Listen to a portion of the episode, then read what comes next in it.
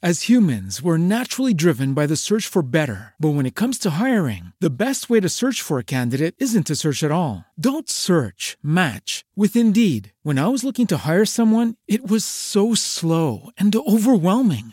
I wish I had used Indeed. If you need to hire, you need Indeed. Indeed is your matching and hiring platform with over 350 million global monthly visitors, according to Indeed data, and a matching engine that helps you find quality candidates fast. Ditch the busy work. Use Indeed for scheduling, screening, and messaging so you can connect with candidates faster. And Indeed doesn't just help you hire faster. 93% of employers agree Indeed delivers the highest quality matches compared to other job sites, according to a recent Indeed survey. And listeners of this show will get a $75 sponsored job credit to get your jobs more visibility at Indeed.com slash podcast. That's Indeed.com slash podcast. Terms and conditions apply. Bienvenidos a mi podcast. En este espacio aprenderás sobre tu cuerpo, las emociones, la vida espiritual y tus relaciones. El conocimiento es la base del amor. Porque si de algo estoy segura es que lo que se ama, se cuida. Comenzamos. Comenzamos. Hola, ¿cómo están? Mi nombre es Cristian Raimond, soy mamá de tres niñas, he vivido en pareja durante 20 años y precisamente una de mis especialidades de psicoterapeuta es en terapia de pareja. Bienvenidas a este capítulo 12 titulado Cómo enamorarte de nuevo. Es muy común escuchar de parejas que se distancian y sus intereses se inclinan en diferentes direcciones, que perdieron el conocimiento de qué es lo que los unía y se sienten lejanos y distantes. Este podcast, por si no se han dado cuenta, está dirigido hacia las mujeres. El por qué simplemente es porque me fascinan las mujeres. Creo que somos seres maravillosos y no es que crea que los hombres no lo son, pero las capacidades y las diferencias que tenemos con los hombres me encantan. Creo que somos tan creativas y nuestra energía es mágica y somos tan fuertes que no creo que ninguna especie nos supere en eso. Es por eso que a pesar de que atiendo hombres en mis talleres y en el consultorio, este podcast lo he hecho para las mujeres, así que este tema habla de pareja, pero, por supuesto, a un hombre le puede servir, pero lo hice pensando en ti, que no sabes por qué te has alejado de tu pareja y quisieras hacer algo para volverte a enamorar. ¿Y por qué enamorarte tú? Porque simplemente nosotros solo podemos actuar por nosotros aún estando en pareja. Además, creo firmemente que cuando un integrante de la pareja cambia, tiene consecuencias en la relación. Y por último, Tú no puedes hacer que el otro te ame así porque sí, que cambie o haga cosas diferentes si él no está con la intención de hacerlo. Pero sí puedes estar atenta de la relación y hacer lo que tú quieras hacer para mantenerla viva. Así que te traigo algunas estrategias que te pueden servir para que tu relación mejore considerablemente. Recuerda que las relaciones se alimentan y pasan por muchos momentos y etapas y eso hay que tenerlo en cuenta cuando vemos que las cosas cambian. Además, no existen relaciones iguales, cada una es particular y única, y lo que puede servirle más a una puede que a la otra no tanto. Pero sí hay algunos consejos que puedo darte para trabajar en conjunto, haciendo ejercicios y tareas que te ayuden a mejorar tu relación de pareja. Número 1. Pon como prioridad a tu pareja. Sé que en la vida hay muchas cosas que nos parecen importantes y las prioridades de cada quien son únicas. Sin embargo, es importante que si quieres mejorar en este aspecto, le pongas el interés y la energía que necesita tener una relación. Creo que todo lo que vale la pena en la vida tiene un esfuerzo atrás y en la relación de pareja no es diferente. Así que escribe una lista de prioridades y sé sincera contigo al escribir en esta lista dónde está tu relación de pareja en este momento. Así te darás cuenta qué tanto necesitas ponerle atención y por supuesto, si en tu lista tu pareja no está en los primeros lugares, muy probablemente justo esa sea la razón de este alejamiento. Número 2. Recuerda qué es lo que te enamoró de él. Haz un trabajo mental y recuerda qué es lo que te enamoró de él, qué es lo que tienes en común. Recuerda cómo es que empezaron a salir, qué tan nervioso estabas, qué te llamó la atención de él a primera instancia. Recuerda que escogiste estar con él habiendo millones de hombres en el mundo. Pues recuerda por qué fue.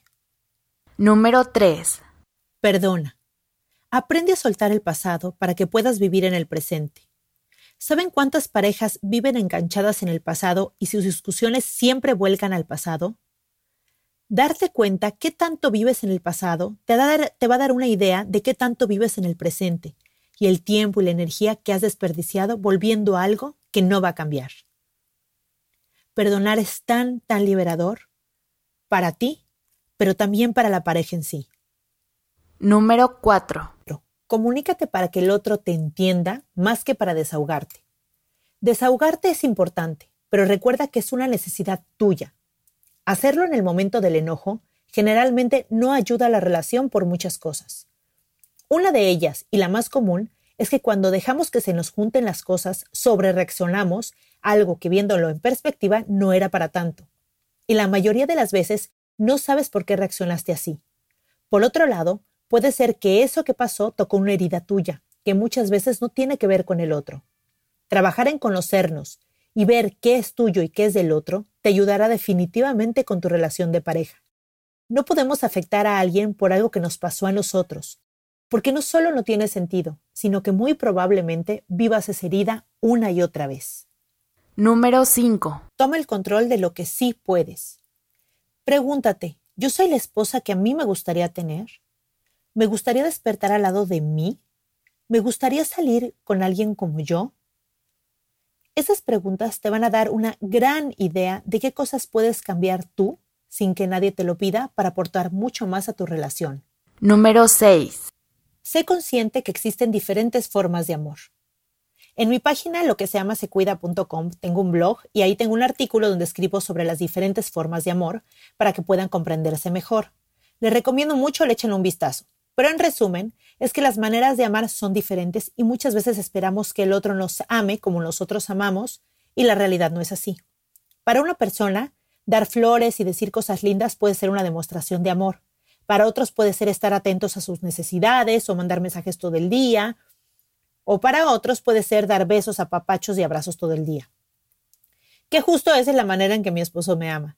Él me da besos todo el día en la boca, me abraza todo el tiempo, siempre que va de regreso a la casa me habla para decirme que qué estoy haciendo, que ya voy para allá, que si cenamos juntos, que si queremos ver la tele, que qué vamos a hacer.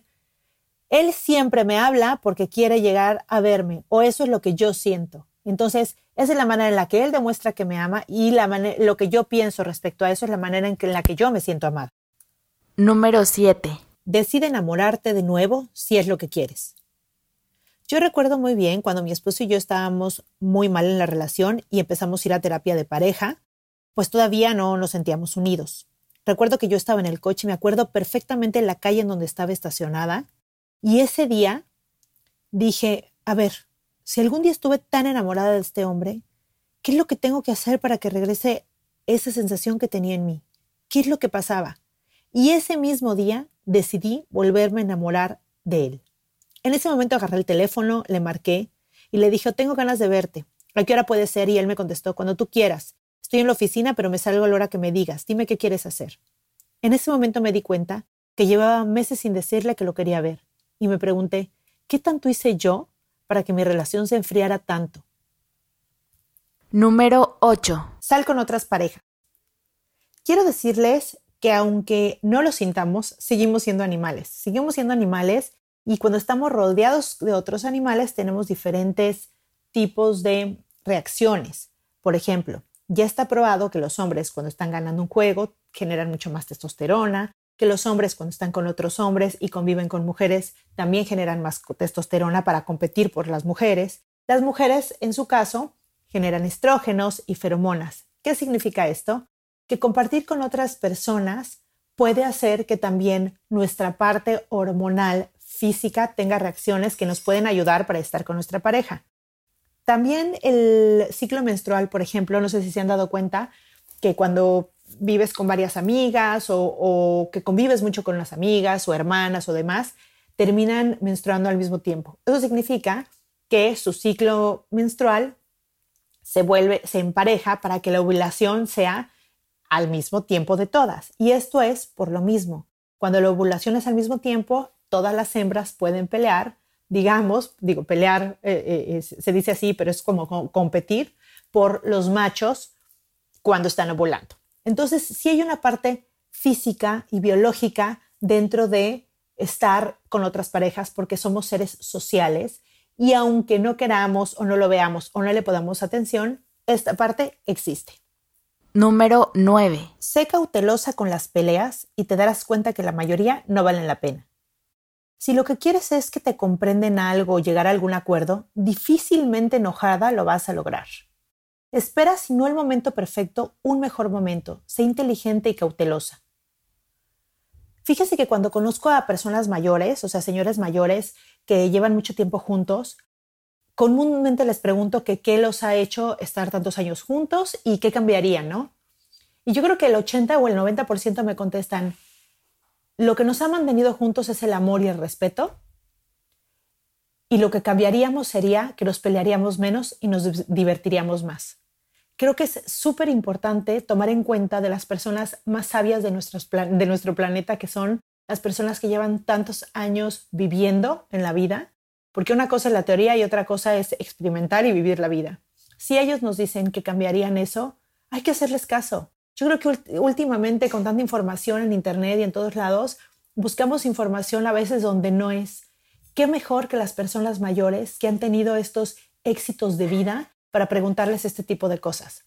Y si ellos dicen que pelearían menos y se divirtirían más, creo que es importante hacerles caso. Número 10. Trabajan tu autoestima. No hay algo más sexy que una persona que se ama y se cuida. Una persona que se ama tanto que pareciera no necesitar nada más alguien que se da sus tiempos, su espacio y lugares para alimentar ese cuidado. Un trabajo de autoconocimiento de las dos partes reducirá las peleas a la mitad. Si cada quien With the Lucky Land you can get lucky just about anywhere. This is your captain speaking. Uh, we've got clear runway and the weather's fine, but we're just going to circle up here a while and uh, get lucky.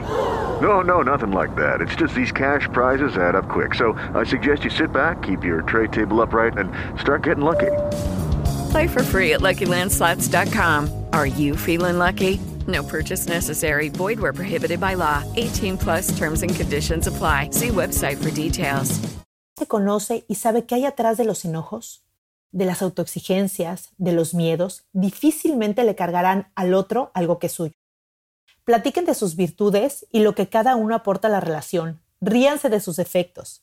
Todos los tenemos y somos diferentes y está bien.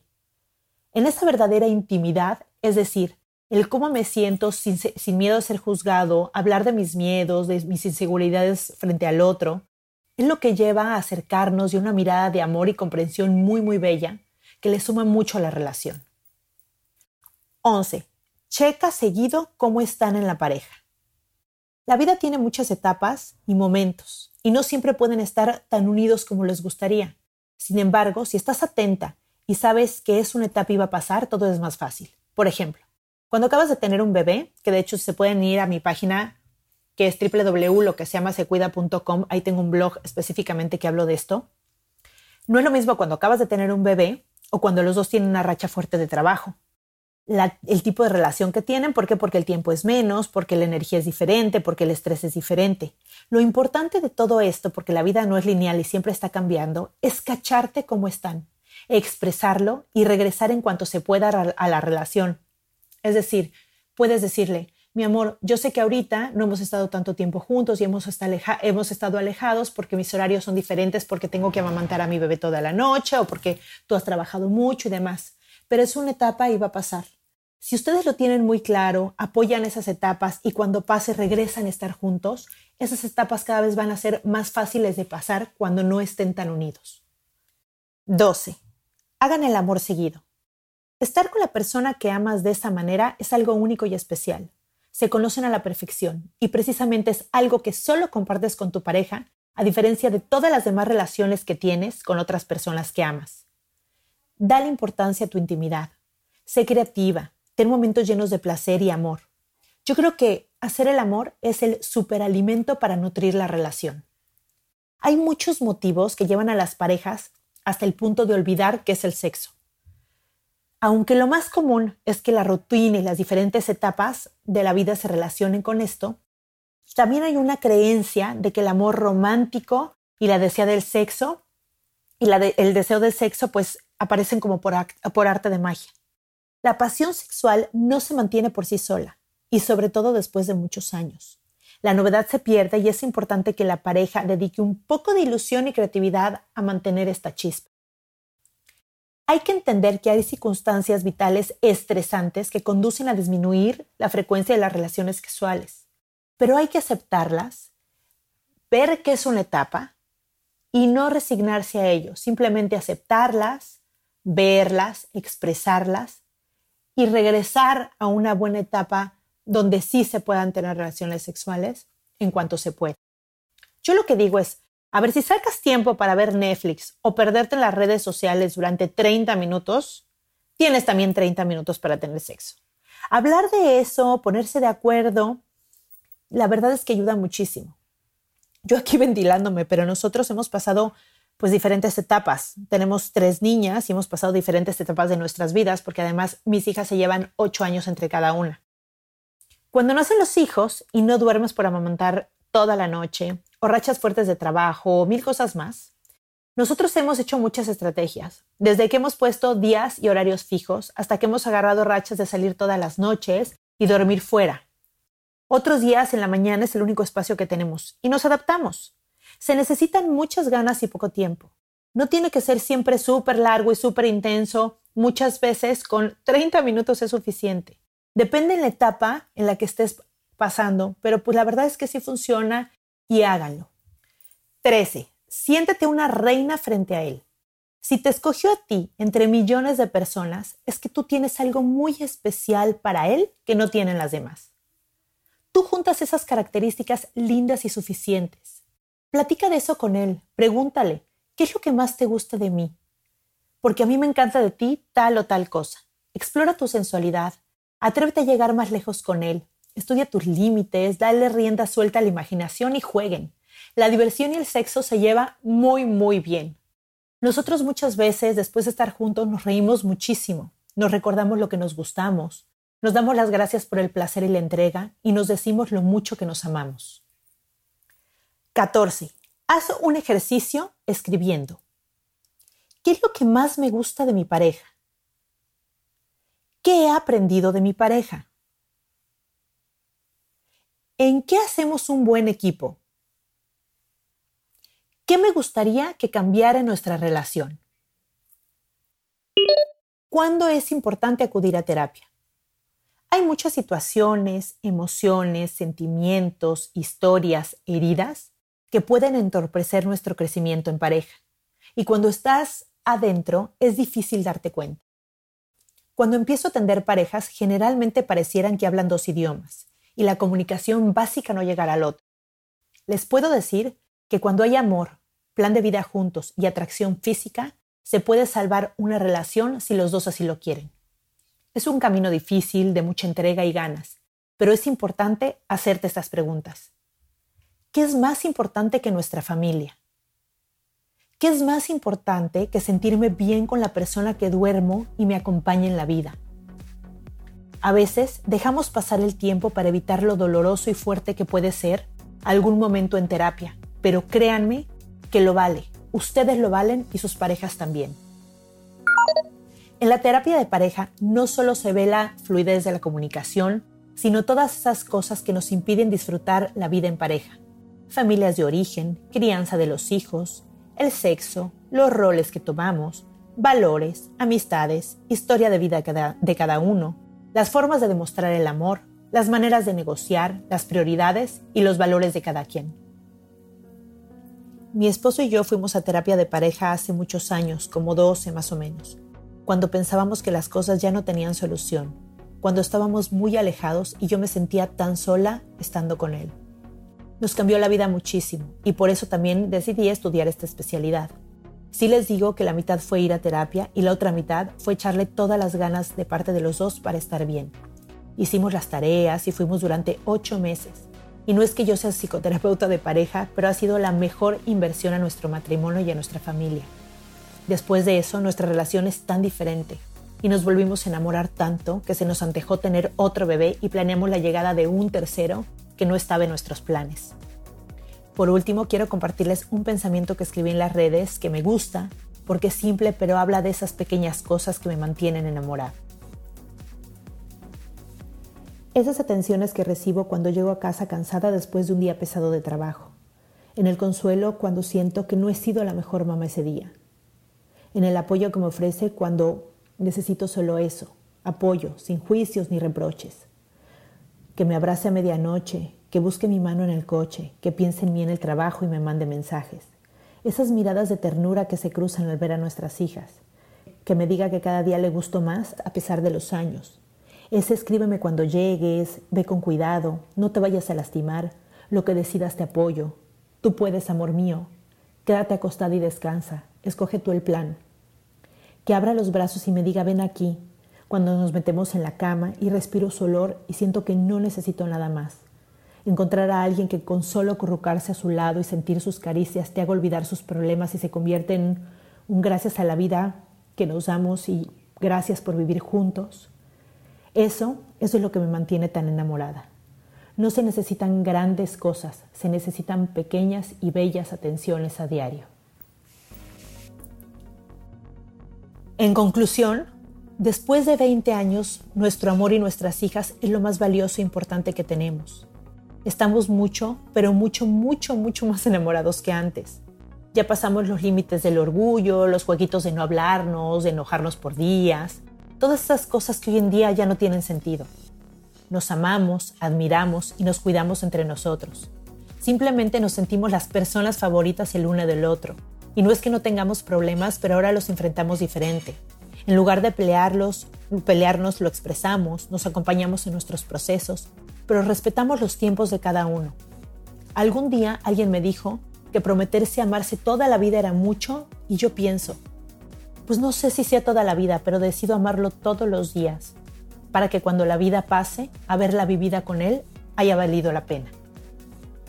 Quiero agradecerles por los mensajes que me han mandado, estoy muy, muy, de verdad muy agradecida e impresionada con el resultado que he tenido en el podcast. Les quiero pedir que si les gusta y creen que le pueda servir alguien más lo compartan. Siempre tenemos en la mente una personita a la que creemos que le puede servir, mándenselo por favor.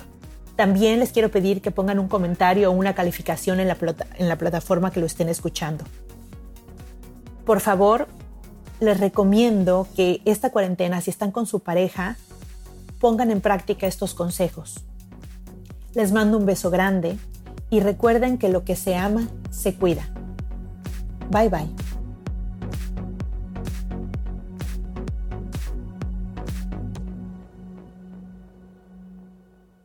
Esta ha sido una producción de puntoprimario.com.